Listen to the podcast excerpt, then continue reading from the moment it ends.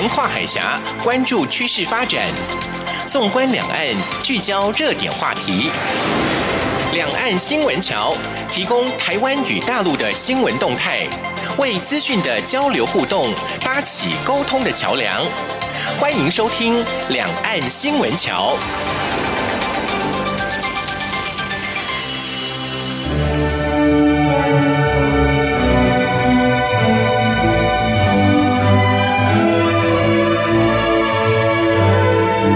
各位听众朋友，您好，这里是中央广播电台两岸新闻桥，我是赵伟成。夏天到了啊，那有很多朋友就是担心中暑。其实呢，有很多传统的一些疗法啊，倒是蛮适宜的，像是刮痧。我相信很多人从小到大应该都尝试过。不过呢，我后来觉得啊，疗法虽然是很流行、很民间的一种。舒缓的处理方式，不过呢，很多中医师都提出警告，不是每个人都适宜的，而且呢，刮痧的使用方式也要特别注意啊。如果呢，各位朋友觉得身体不舒服，如果您信任的是中医，那么就请教中医师，请他来帮你处理。他可能用的不一定是刮痧的方式，说不定呢，还会用其他的方式来做一个诊疗，那就是要专业医师的处理了啊。那当然这边呃还是要提醒一下，因为有太多人自己使用刮痧的方式了，所以。有些朋友呢，事实上呢是不太适合做刮痧的啊。那要请各位朋友注意一下，比方说像有心脑血管疾病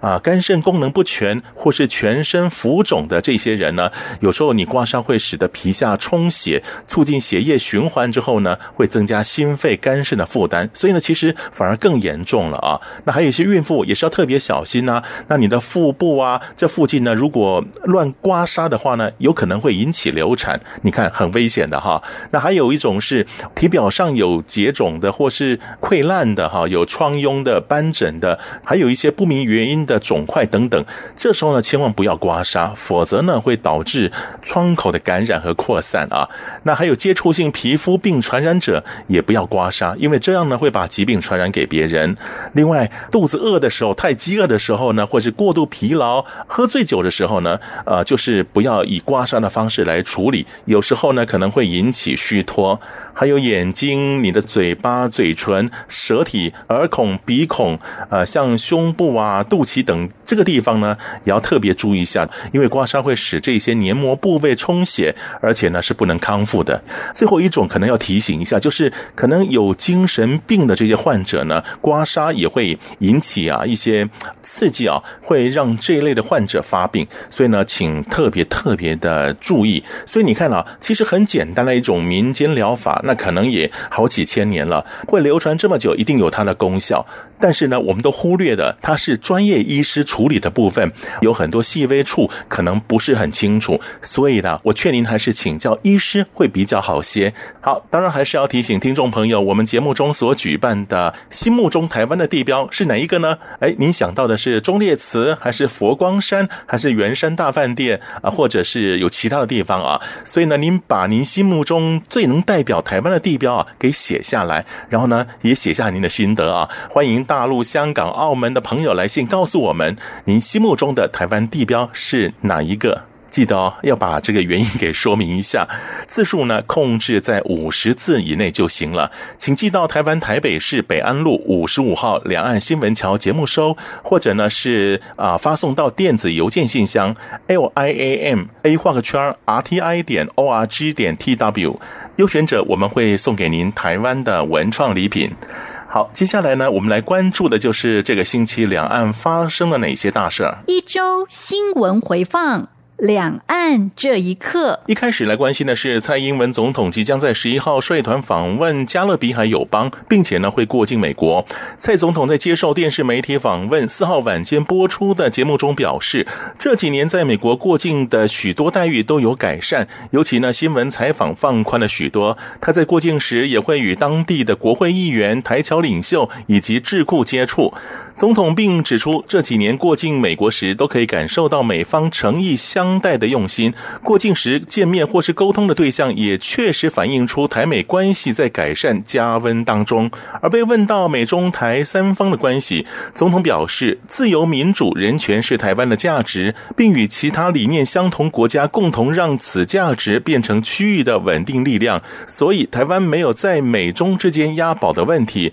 只有自己角色认知的问题。总统也坦言，这几年过境美国时能够见面或是沟通的对象，确实反映出台美关系在改善。对于有些人担忧台湾变成棋子，蔡总统则是认为不要太小看自己。他表示，台湾其实很重要的存在，不仅是民主自由的标杆，也是成熟的自由经济体，对许多国家的发展都是很好的典范。而这种典范的存在，对区域稳定也有意义。既然台湾的存在有意义又重要，为何要担心自己会变成棋子呢？七月一号呢，是香港主权转移二十二周年，七一游行人数呢也超越了往年。这次游行以要求香港政府撤回逃犯条例修订案等诉求为主题。陆委会认为，香港移交中国大陆二十二年来，中共对香港事务干预日深，管制紧缩，特别是逃犯条例修订大开侵犯人权的漏洞，引发港人普遍的担忧与恐惧。香港的困境呢，一再验证中共。用专制霸权本质的一国两制，经不起普世价值以及民心向背的检验。陆委会也对于游行过程中的暴力冲突表达谴责与遗憾，期盼勿抹煞长期以来香港和平稳健的公民社会为维护自由民主所做的努力。那针对香港的反送中民众占领立法会啊，那遭到香港警方强制的驱离。蔡英文总统二号表示，近来香港一连串的群众活动，再再显示出香港人民追求自由民主的心愿。希望香港政府可以拿出诚意来面对人民的请求，只有诚意的面对、诚实的面对，社会的冲突才可以解决。台湾呢也非常注意以及关切香港民主自由的发展。外交部长吴钊燮则是在外交部推特发文香港，他指出“一国两制”是谎言，支持香港争取自由与全面的民主普选。香港民众过去一个多月多次的走上街头反对逃犯条例，吴钊燮也多次通过推特公开致辞的场合声援香港。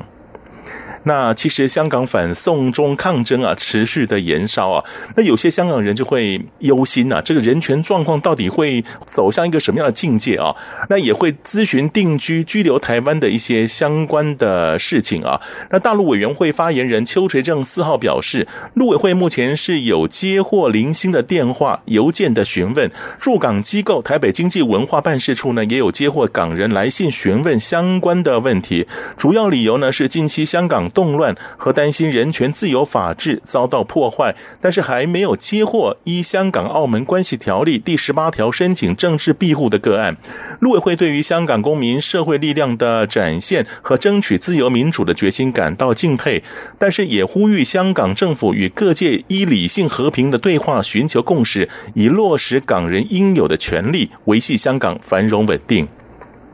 那上个礼拜呢，我们才提到，就是啊，就读山东现代学院护理系的陆生李家宝啊，因为今年是二度申请到嘉南药理大学研修。那三月间呢，在网络直播反对中共总书记习近平的专制言论，引起了广泛的注意。那陆生李家宝日前也已经申请专案，在台湾长期居留，后续情况到底是如何呢？陆委会发言人邱垂正二号表示，李家宝在网络上的相关言论引起社会大家关注。政府部门呢，立即关心他在台湾的生活情形，还有了解他的想法。关于李家宝所提出的申请核定完成之后呢，内政部移民署预计将给予李家宝六个月的在台停留时间。陆委会说，台湾是自由民主社会，尊重与包容不同的意见与立场，是台湾公民社会的核心价值。两岸间或许存有差异，但是两岸关系和平稳定需要双方互相的理解，并且共同维系。呼吁中国大陆尊重青年学生的就学自由意愿，并以文明理性的态度看待李家宝在台湾的言行，不要对他和家人有进行打压或是负面作为。另外有最新的消息是，美国国务院国际组织局首席副助理国务卿摩尔之前呢公开的重申，美国支持并积极协助台湾争取参与国际体系。外交部三号对于这个部分呢表达诚挚感谢。外交部表示，美国在助我推动国际参与方面一向不遗余力。美国行政以及立法部门已多次公开发言或是通过法案及决议案等具体的方式，表达对我。争取参与包括了世界卫生组织、国际民航组织、国际刑警组织等坚定的支持，充分反映台美关系的紧密友好，以及美国对我秉持专业、务实、有贡献原则推案的认同以及肯定。外交部指出，参与国际组织是台湾人民的基本人权，接纳台湾的参与也符合全人类共同利益，因此将持续与政府相关部会共同努力，并结合民间资源，积极。争取进展，也期待未来有更多的国家加入理念相近国家阵营，共同协助我方。那这个 G20 峰会才结束啊，美国总统特朗普和中国国家主席习近平在日本二十国集团 G20 峰会举行边会之后呢，特朗普表示恢复贸易谈判外。暂时不会再额外对三千多亿美元中国货品加征关税。目前看来，两国摩擦是暂时喘息啊。那美国有线电视新闻网 CNN 三号就报道，美国消费者为了避免特朗普寄出的关税，虽然减少购买中国货，但是呢，却没有掏腰包捧场国货。反之呢，他们选择是来自其他亚洲国家的供应商。今年前五个月，美国自中国进口商品较去年同期减少百分之十二，然而呢，从越南进口却增加了百分之三十六，台湾则是攀升百分之二十三，孟加拉和南韩也分别成长百分之十四以及百分之十二。根据美国人口调查与统计局发布的数据显示，从过去一年多美中贸易谈判多次没有谈成，便出现了这股现象，一路持续到五月的时候。接下来这个消息呢，我想，哎，其实跟之前的一些排名呢，啊，还是有点有点相近的哈。全球居留权和公民身份顾问公司恒理参照国际航空运输协会 IATA 的数据，制作出恒理护照指数，公布了二零一九年第三季最强护照排名。日本与新加坡免签国家达一百八十九国。并列榜首，芬兰、德国和南韩免签国共一百八十七国，并列第二。丹麦、意大利和卢森堡以一百八十六个免签国并列第三，有一百八十五个免签国的法国、瑞典和西班牙排名第四。美国、加拿大和英国等国以一百八十三国免签国名列第六。其他国家护照排名方面呢，香港是第十九，台湾目前是以一百四十六个免签国跻身第三十名。中国和肯亚并列第七十四名，免签国有七十国。算来呢，台湾的排名还是算蛮前面的哈。呃，另外有一个，这是有点敏感了，就是往返马祖与基隆间的交通船“台马之星”，四号下午一点多从东引要返回基隆的途中，有船员发现一艘疑似中国前舰浮航。这是“台马之星”自二零一五年开始运营到现在，首次有船员目睹前舰踪迹。营运“台马之星”的新华航业股份有限公司总经理刘三光表示，从中柱港出港不久。大约在下午的一点到一点十分之间呢，传出有艘不明前舰航行在海面上。消息传开之后呢，他曾询问船长是否亲眼目睹前舰浮航。不过船长回应并没有看见，但是有在甲板巡逻的船员确实曾目睹前舰航行。至于是否为外船共军零三九原级前舰，则是无法断定。对此呢，国防部表示，国军对于台湾周边海空域的动态，都可以运用联合情监侦作为，予以适切掌握与应处，吁请民众可以放心。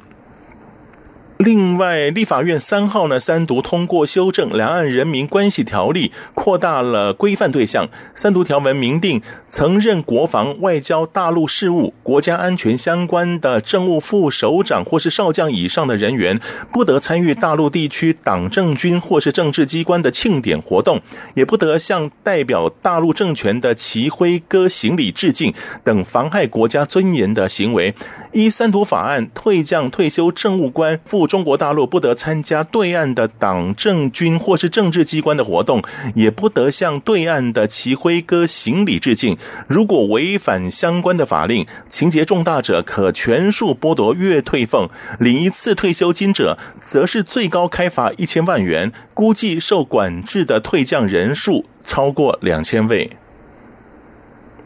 那这几天呢，我想台北市长柯文哲还是风头上的人物啊。他四号呢出席台北上海双城论坛，重申两岸一家亲。但是陆委会就说了，任何刻意在交流中设计的通关密语都不应该成为两岸交流的典范模式。尤其是中共习五条倡议探索一国两制台湾方案，又罔顾台湾民意，诸多作为都与两岸一家亲相互的矛盾。陆委会副主委邱垂正表示，两岸政策是中央职权，政府。支持合于规范，不设政治前提，有助相互理解的两岸交流。任何刻意在交流中设计的政治要求、通关密语，都不应成为两岸交流的典范模式。关于柯文哲表示，双城论坛是目前两岸间唯一的正式沟通平台。双城论坛是两岸城市间的交流平台，但不是两岸间唯一的政治沟通平台。海基会是政府唯一授权的沟通管道，政府并没有授权地方政府进行任何沟通，不需有过度的延伸或扩张，产生不必要的困扰。邱学正重申，政府尊重一九九二年两岸两会所达成的若干共同认知与谅解的历史事实，而两岸事务应交由台湾人民来决定。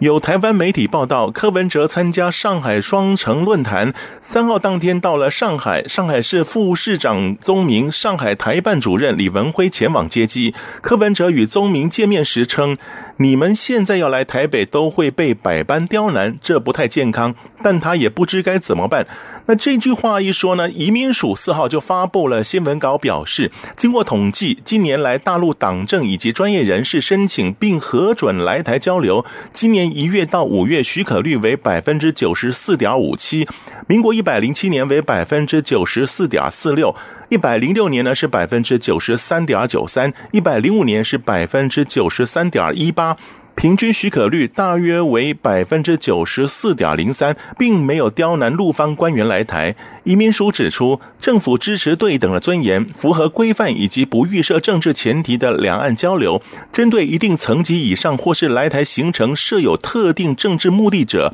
均提至联审会会同陆委会等机关审查，以确保两岸友善、正常且有序的交流。很显然，柯文哲的认知跟移民署的这个数据呢是有些差距的。接下来这个消息呢，觉得有点太离谱了，因为不太符合国际的礼仪标准哦。国际护理协会护理大会六月二十七号呢，在新加坡举行五天，那七月一号呢是闭幕式。那台湾护理学会副理事长黄连华等人代表出席，但是呢，就在大会闭幕典礼进行中呢，中国大陆的代表团伸手越过了美国理事，直接把这个黄连华的名牌呢翻到背后。所以呢，就是不让大家看到名牌正面的国旗贴图，而与会看到中国代表在闭幕式现场的举措。真的有点让人傻眼哦！不仅是有点啊、呃、有失风度，也超越了与会代表的行为分际。不过呢，黄连华随即把名牌又翻回来了，就是把正面给大家亮相一下啊，并没有影响到后续进行的合影、拍照等程序。驻新代表处强调，中华民国是主权独立的国家，台湾国际生存空间不容外力的打压。对于中国代表借着国际护理协会护理大会闭幕式对台湾代表的无礼举动，代表处表达啊严正的关切。第一次看到有人是在这么大的国际场合做出这样的一个手势出来啊，真的是有失礼节了啊。那最后这个消息呢，我们来关心的是香港贸发局主办的第三十届香港书展，七月十七号到二十三号呢，将会在香港会议展览中心举行。贸发局副总裁周启良四号来到台湾宣传相关的活动事宜。周启良表示，今年是以科幻以及推理文学作为年度主题，书展阵容再创新高，全球三十九个国家地区超过六百八十六家参展商参展，台湾出版业界的支持。是香港书展成功的重要关键。期待香港书展在推动当地的阅读风气，同时更可以成为台湾出版界的推广平台，为两地出版事业带来更多的交流。好，以上呢是这个星期的重要新闻。我们休息一会儿，稍后呢也有重要的资讯，请大家不要错过。广告之后为您进行的是热点聚焦栏目。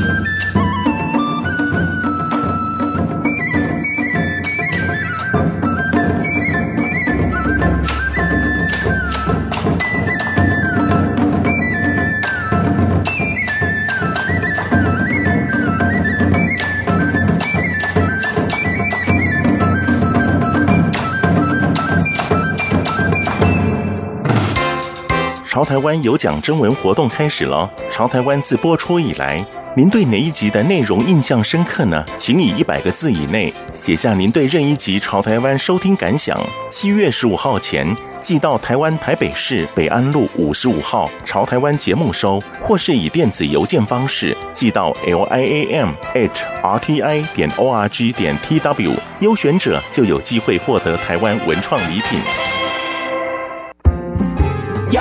就是阳光，成了我的翅膀。阳光就是阳光，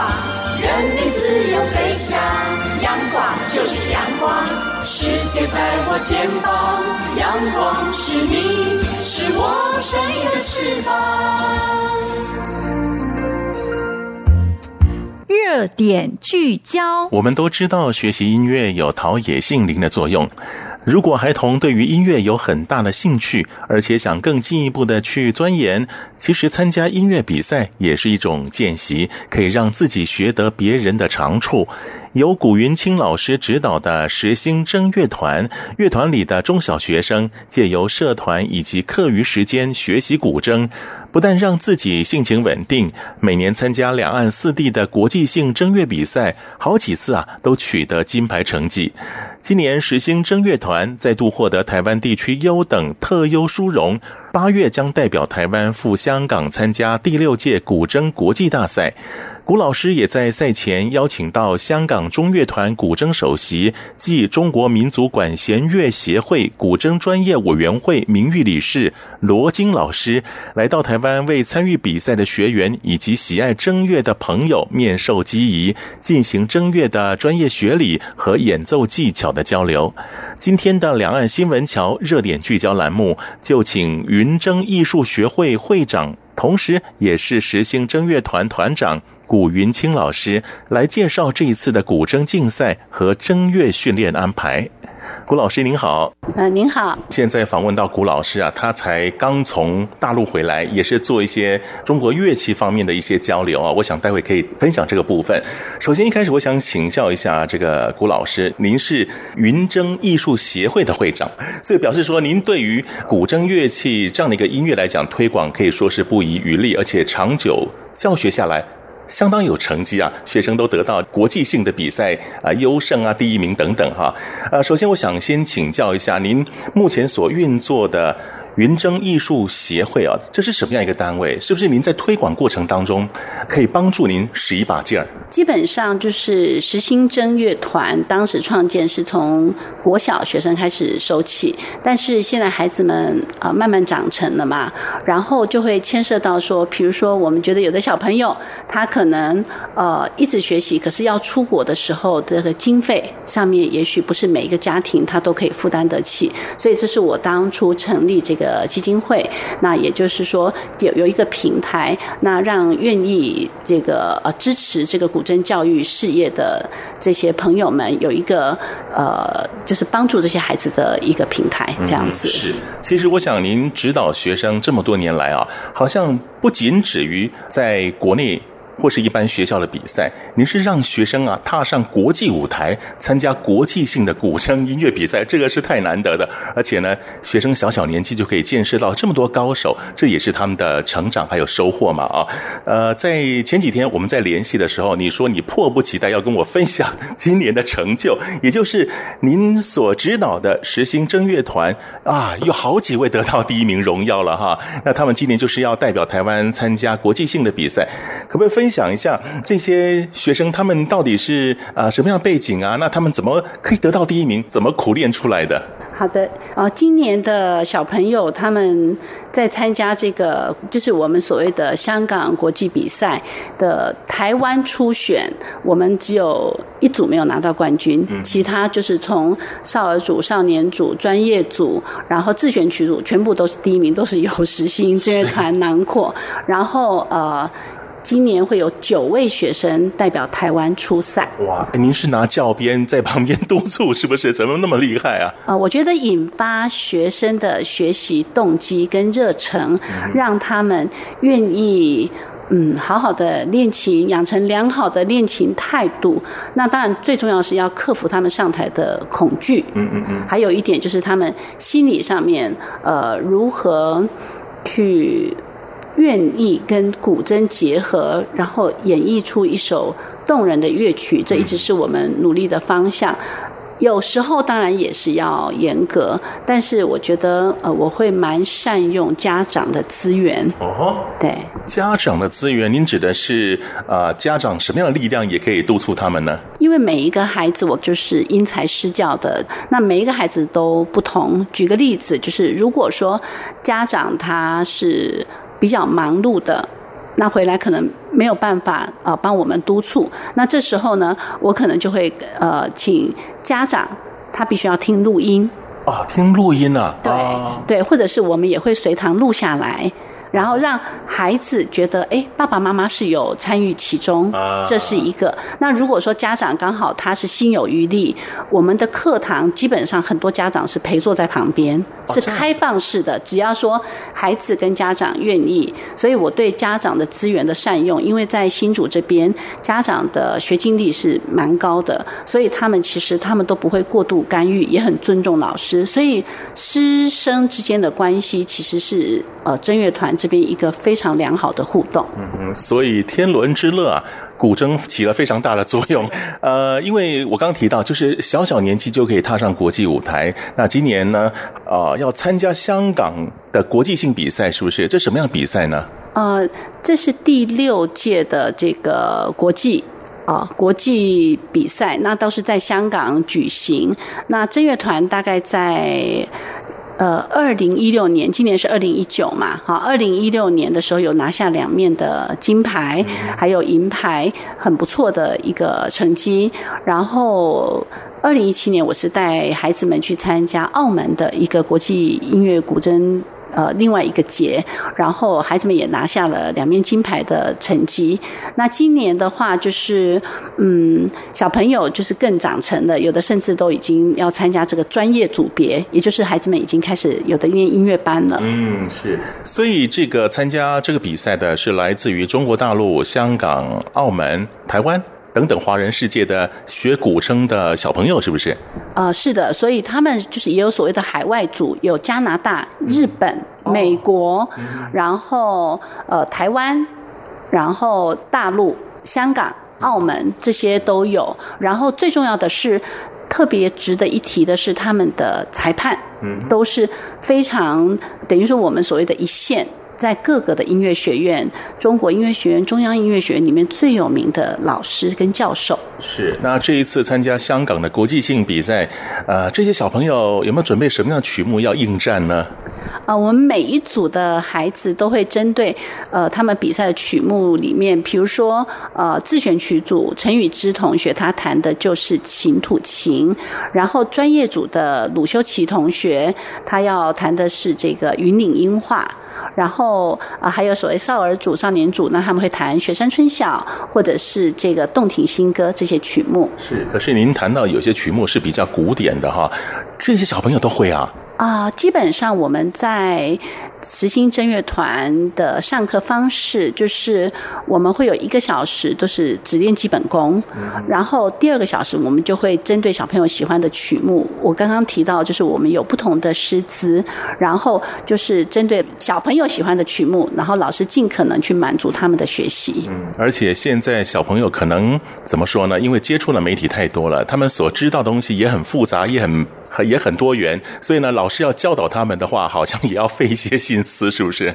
的确是这样的，呃，就像这个赵大哥讲的啊，现在山西产品嘛，所以我们在前面要引领孩子进来的时候，我们是呃。比如说，我们的招生简章是要弹菊花台，要弹这个霍尔的移动城堡，或是豆豆龙这种曲子卡农，能让他们觉得古筝是很靠近的。但是之后呢，我们再花一点心思，然后让他们去了解这个传统乐器它的暗放银柔左手那。呃，大概经过一年的熏陶之后，他们会慢慢的舍不得离开。两年之后，他们就会喜欢上这些古曲。嗯，所以等于说要让小朋友可以接触到这么样古典的乐器，还是要用点小小的方式来引导他们就对了哈。那老师您指导这么多学生参加这样的国际性比赛，那参赛的都是一时之选哈，来自于啊两岸三地。可不可以帮我们比较一下、分析一下两岸三地他们在学习古筝这个部分风气怎么样目前我个人的看法就是，大陆目前的正月其实是非常的有系统，而且学习的人也非常的多，这是值得我们呃真的是。需要多多学习之处，然后香港这边其实也蛮有系统的在教学上面。那台湾这两年因为少子化，习筝的人口是有点下降，这个部分是我觉得有待努力的。但是呃，为什么在就是说两岸三地这么竞争的环境下，啊、这边可以稍微岔开一下，就是说呃。二零一六年那一年比赛的时候，听说主办单位是光浙江那边的初赛的人就有一千六百个人之多。哇，这这么多啊？对，光对，也就是说，呃，能够在那样的比赛当中，我们拿到两面金牌，其实这就是为什么县长一回来，县长就要接待的原因。我自己分析，是因为小朋友我们在教学上其实。嗯，用的比较多引导的方式，让他们自己用自己的方式去诠释这个乐曲。嗯嗯嗯。呃，因为在技巧上面的确，因为孩子们他们还要花很多时间兼顾这个课业，这是跟大陆我们觉得算比较辛苦的地方。啊，就比如说我刚刚讲的陈宇之同学，呃，他他要走，他并没有走这个音乐科班。那你看，在台湾的这个升学啊，这课业这么繁重的情况下。他要拿到这面金牌，其实不太容易，所以他就必须要以音乐取胜。所以在选曲上面，我们也会针对小朋友适合的曲目，让他舍不得不练。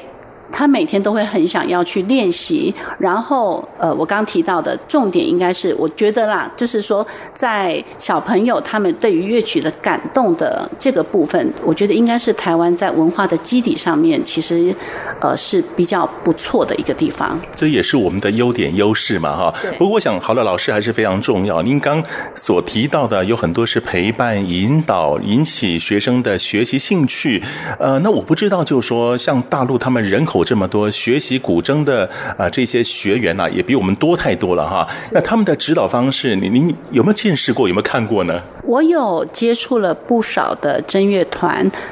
不能说良莠不齐，但是的确就是说是差异是。有点，有点大的，也就是说，他们最顶级的部分的话，是我们的，呃，应该说是我们的典范吧。我们应该要努力去学习。那但是，呃，台湾这边就是受完完整的音乐教育的这些老师，他们如果往大陆发展，目前听到的是非常的受欢迎。嗯嗯嗯。啊，因为我们从基础教育开始，乐理啊，然后很多的古曲其实是循序。渐进的，对，所以也就是说，呃，大陆那边的话，我觉得好的是很好，但是也有一些就是感觉，就是他可能也是呃比较从这个推广的角度来讲，他们就没有寻求专业，所以我。我就是觉得好的，我们就留下来，去腐存清嘛。对，对，我们就学习，然后不好的我们当借鉴，就是谦卑的来看待这件事。是，好，那今天很高兴能够访问到云筝艺术协会古云清会长，也是时兴筝乐团的指导老师。那刚刚谈到有关于他指导学生的部分，还有跟大陆老师有什么样的区别，而且呢，我们的学生素质呢，的确是不差的，要不然怎么可能每年都得奖呢？那我们先休息一会儿，稍后呢再来请古云钦老师来跟我们分享一下，目前呢，啊，我们这些时兴筝乐团的小朋友练习到什么程度呢？他们是不是有信心呢？我们稍后再来介绍这个部分。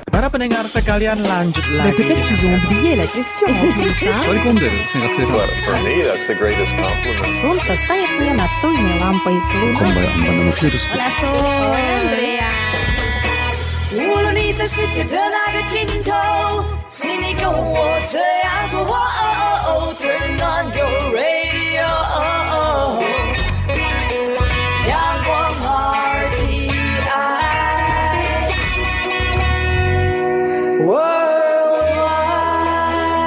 央广联系世界的桥梁。各位听众朋友，这里是中央广播电台两岸新闻桥，我是赵伟成。节目当中，我们邀请到这位老师是云筝艺术协会古云清会长，同时也是时兴筝乐团的指导老师。古老师刚刚提到，这一次啊，我们这些小朋友要代表台湾参加香港的筝乐国际性的比赛哦。那我不晓得这次参赛的队伍，您有没有得到一些什么消息？水准怎么样呢？往年参赛的经验，就是在每一组，就是它有分很多组别嘛，有专业组，然后有少儿组，然后有少年组。那少年组因为人数太多了，又分少年 A 组啊等等不同的参赛组别，然后每一组都会在呃至少有大概。八十到一百个人，这个是经过各地初赛之后进入复赛的人次，所以呃，小朋友来讲，的确是每一次出去都有很深的学习跟大开眼界的感觉，嗯、是也是很竞争哈。那我们的小朋友目前呃有没有怎么样的呃叫他们赶快练习，怎么样去呃让自己能够在最短时间之内有更好的进步呢？呃，从一百年创立实心正乐团担任团长到现在，我一直以一个妈妈的心来带领这个筝乐团，就是小朋友一定是贪玩的嘛，啊，不管是诶哪一个国家、不同种族啊，都是贪玩的。那所以呢，我会呃用很多的方式来呃，就是把他们关起来练琴，然后让他们觉得练琴虽然是辛苦，可是有同伴一起就不会觉得那么的乏啊，那么的闷。所以在寒暑假，我们都会固定。办这个暑训营，或者是寒训营，甚至有过夜的梯次，然后让孩子们长时间。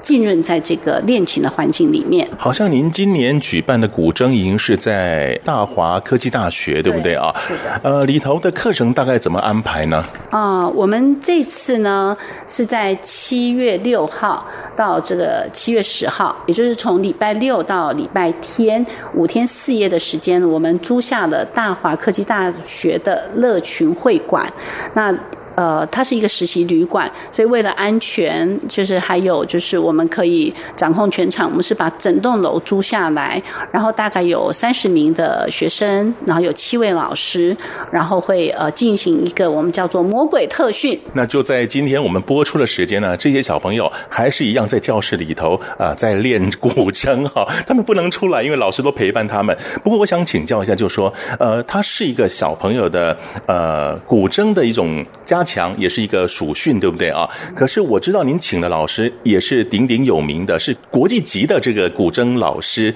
罗老师嘛，是不是？帮我们介绍这位老师。好的，啊、今年呢，真是非常感谢，就是罗金老师，他特别拨空从这个香港。啊，来这边指导我们这个正乐团的小朋友，因为有我刚提到的有九位的参赛选手要到香港参加比赛，那其中有几位他们习琴的年龄比较长，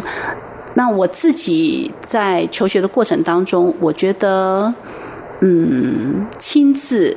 去体验，然后看到这个老师弹奏，尤其是大师级的老师弹奏，那样子的身临其境的感觉，其实他的学习是非常重要的一个一环啊。所以这次呢，呃，我请到罗金老师来驻团，也就是说，他是在我们的营队里面，小朋友不是像在演奏会上看到这个老师弹完离开，而是他可以亲身去请教他这个指法，以及他的这个曲子怎么去演奏，有一对一。的课程有音乐的讲座，尤其是呃老师最有名的两首乐曲，就是《临安遗恨》还有《茉莉芬芳》。然后我们是请老师从曲目的讲解、指法的演绎，然后到最后完整曲艺的呃这演。啊的展演这个部分，然后让小朋友希望他们能够透过这样子的练习，然后触动他们心里面的那个更想弹琴的欲望，这是我自己觉得啊，呃，当老师的一个责任。是，没想到现在一个属训啊，都要两岸三地的交流啊。因为您刚刚提到这个罗老师，好像他的经历也蛮特殊的，他在大陆还有香港都有他的一些经过，是不是？是的，呃，罗金老师他是在一九八六年。考进上海音乐学院的附中，然后他在一九九二年呢进入这个上海音乐学院的民族音乐学系。那一九九五年呢以优异成绩破格提前一年毕业。啊，那二零零二年加入香港中乐团，那可以说是我们在古筝界中生代的佼佼者。主要是呃，老师他让我们最敬佩的部分是他不仅演奏很棒，而且他很谦虚。然后对于这个孩子的教育上面，也让我觉得呃，他的学生也都非常的优秀。所以这次我就鼓起了勇气啊，跟老师提出了这样的邀约。事实上，老师他的。呃，演奏一直都还是非常非常的忙碌。就是他这次来之后呢，呃，七月六号、七月七号会在我们的这个台湾嘛，然后七月九号在香港有一场非常大型的演出，他又要马不停蹄的赶回去，所以我们真的觉得呃非常感恩能够有这个机会啊，那那老老师能够来指导这些孩子们。是，所以呢，现在的小朋友真的非常有福气哈，呃，在他们求学阶段就可以进行这样的两岸三地的交流。不过，我想请教顾老师，您不止让学生有这种呃音乐的交流，听说你常常到大陆去听一些演讲啊，也感受到他们那边的古筝老师的他们的学术带给你的一些新的收获。呃，像前几天您才回来，福建回来啊，是不是也可以分享这一次的目的？好的，啊、呃，这次呢是。萧青山团长就是前高雄市立国乐团的团长，创办的团长。那他算是以前我的老长官。那邀约我，就是有一个文化之旅。然后我们是到这个呃漳州里面有一个古琴文化村。那里面呃，觉得我这次去感觉说，他们对于整个系统，然后硬体建设，还有在这个推行古琴文化上面不遗余力，也觉得很感动，然后也让自己有了很多的学习啊，更坚持回来，就是觉得做自己想做的事情，然后不断的分享，就会吸引到很多的知音。所以表示说，您随时在吸取最新的资讯。不管是到香港、到大陆，呃，您自己做一个吸收后的整理之后，还是要分享给学生，是不是？是，呃，我一直觉得能够把置业跟事业相结合，然后每天做自己很喜欢的事情。不强求，呃，是一件非常快乐的事情。所以我在教学上面，其实古筝，呃，当然这个乐器我是非常的喜欢，但是除了技艺上面的学习之外，其实我更想。教导孩子们是，比如说他们做的礼仪，或者是说，呃，好比说，呃，这个曲子，呃，临安遗恨，他讲的是岳飞的这个故事，希望孩子们都可以透过这个古筝的学习，从他们这个我们传统的音乐上面学到的温良恭俭让，学习到坐姿，学习到礼仪，学习到生活的这个美学的一个。态度，这是我自己觉得一个使命，然后也非常乐在其中的工作。所以让我感觉到，好像学习这种古筝乐器哈，并不是只有学怎么样弹奏，而且呃是可以学到它的背后的一些故事、它的历史来源，而且可以学到一些生活上我们所应该知道的礼节。这也是学习乐器最大的好处。啊、呃，是的，因为我从国小一年级的小朋友开始教起嘛，那我就是会。帮他们拍很多每次展演的照片，然后每年整理的时候，不是只有我，连家长啊，其他的孩子们每年在看我们的成果展的时候，都会觉得哇，怎么觉得这个孩子是越来越漂亮，或越来越俊俏了？那主要是气质。我觉得主要是气质，尤其是呃，我的正乐团有一个很大的特色，就是男生特别多啊，真的，啊，非常多小男生。大家可以想象，就是他们大汗淋漓在那边打球，可是，一声令下，把指甲戴上之后，吸了一口气，就开始呃浸润，或是他们就很努力的去演绎这个古曲。其实那样子的对比，对我来讲，就是也很有成就感，然后也觉得。这样的人生会比较平衡。是，好，那我们最后来谈一谈，就是说，呃，这么多学生当中，他们去香港、澳门或是大陆也好，那参加这一些比赛，你有没有听到他们跟你讲，他们得到什么收获，或是说，就您观察当中，他们有什么样的进步？哦，举个例子啊，就是在二零一六年那时候，有一位冠军的一位赵同学，他弹了我们当时觉得指定曲当中，因为每一组他们都有，呃，就是说，比如说五首，你可以选其中。一首好，如果你不是专业组，你只要选其中一首来演绎。然后他弹的是丰收锣鼓，那相较于其他的曲目来讲，这首是我们舍弃的原因，是因为这一首它的指法表现力会比较弱。可是这个小朋友，他弹的时候是弹到我这边弹的最好的小朋友哦，陈宇之同学，他是当场目瞪口呆。还不足以形容，因为每一个声音的颗粒性，然后他对乐曲的诠释的完整的表现，包含他敬礼的礼仪，我们都觉得深受感动。然后我心里的想法是，我一定要去问是哪一位名师可以把一个这么小的孩子教导得这么好。那当然就是一定是第一名嘛。他弹的里面最简单一个曲子，可是他拿到了冠军。我我的小朋友是第二名，是金奖第二，输了他。那。呃，而且他年纪又不大，嗯啊，那结果当然说后来才知道他师从的就是这个周望名师，所以也让我自己觉得，嗯，我自己大开眼界，孩子们也觉得非常的感动，回来自己知道说，哦，没有借口，没有理由，呃，小朋友他只要愿意练习，即使你弹的不是那么难的曲子，可以，可是可以把它演奏到非常到位。也是可以感动到每一位裁判跟每一位听众。是，所以呢，可以感受到，呃，我们古老师所指导的这些学生，并不是说他们一定要得到冠军第一名，而是在参赛的过程当中，看到别人是有什么样的优点长处，而我们可以有机会去学习他们的这些特点嘛，对不对？那我们今天也非常感谢云筝艺术协会古云清会长，也是时兴筝乐团的指导老师古老师，那可以跟我们分享啊，他如何带领小朋友参与国际性的两岸三地的这些正乐比赛，同时呢，也算是我们台湾的骄傲，因为我们台湾的特质完全在音乐会当中得到一些释放、绽放。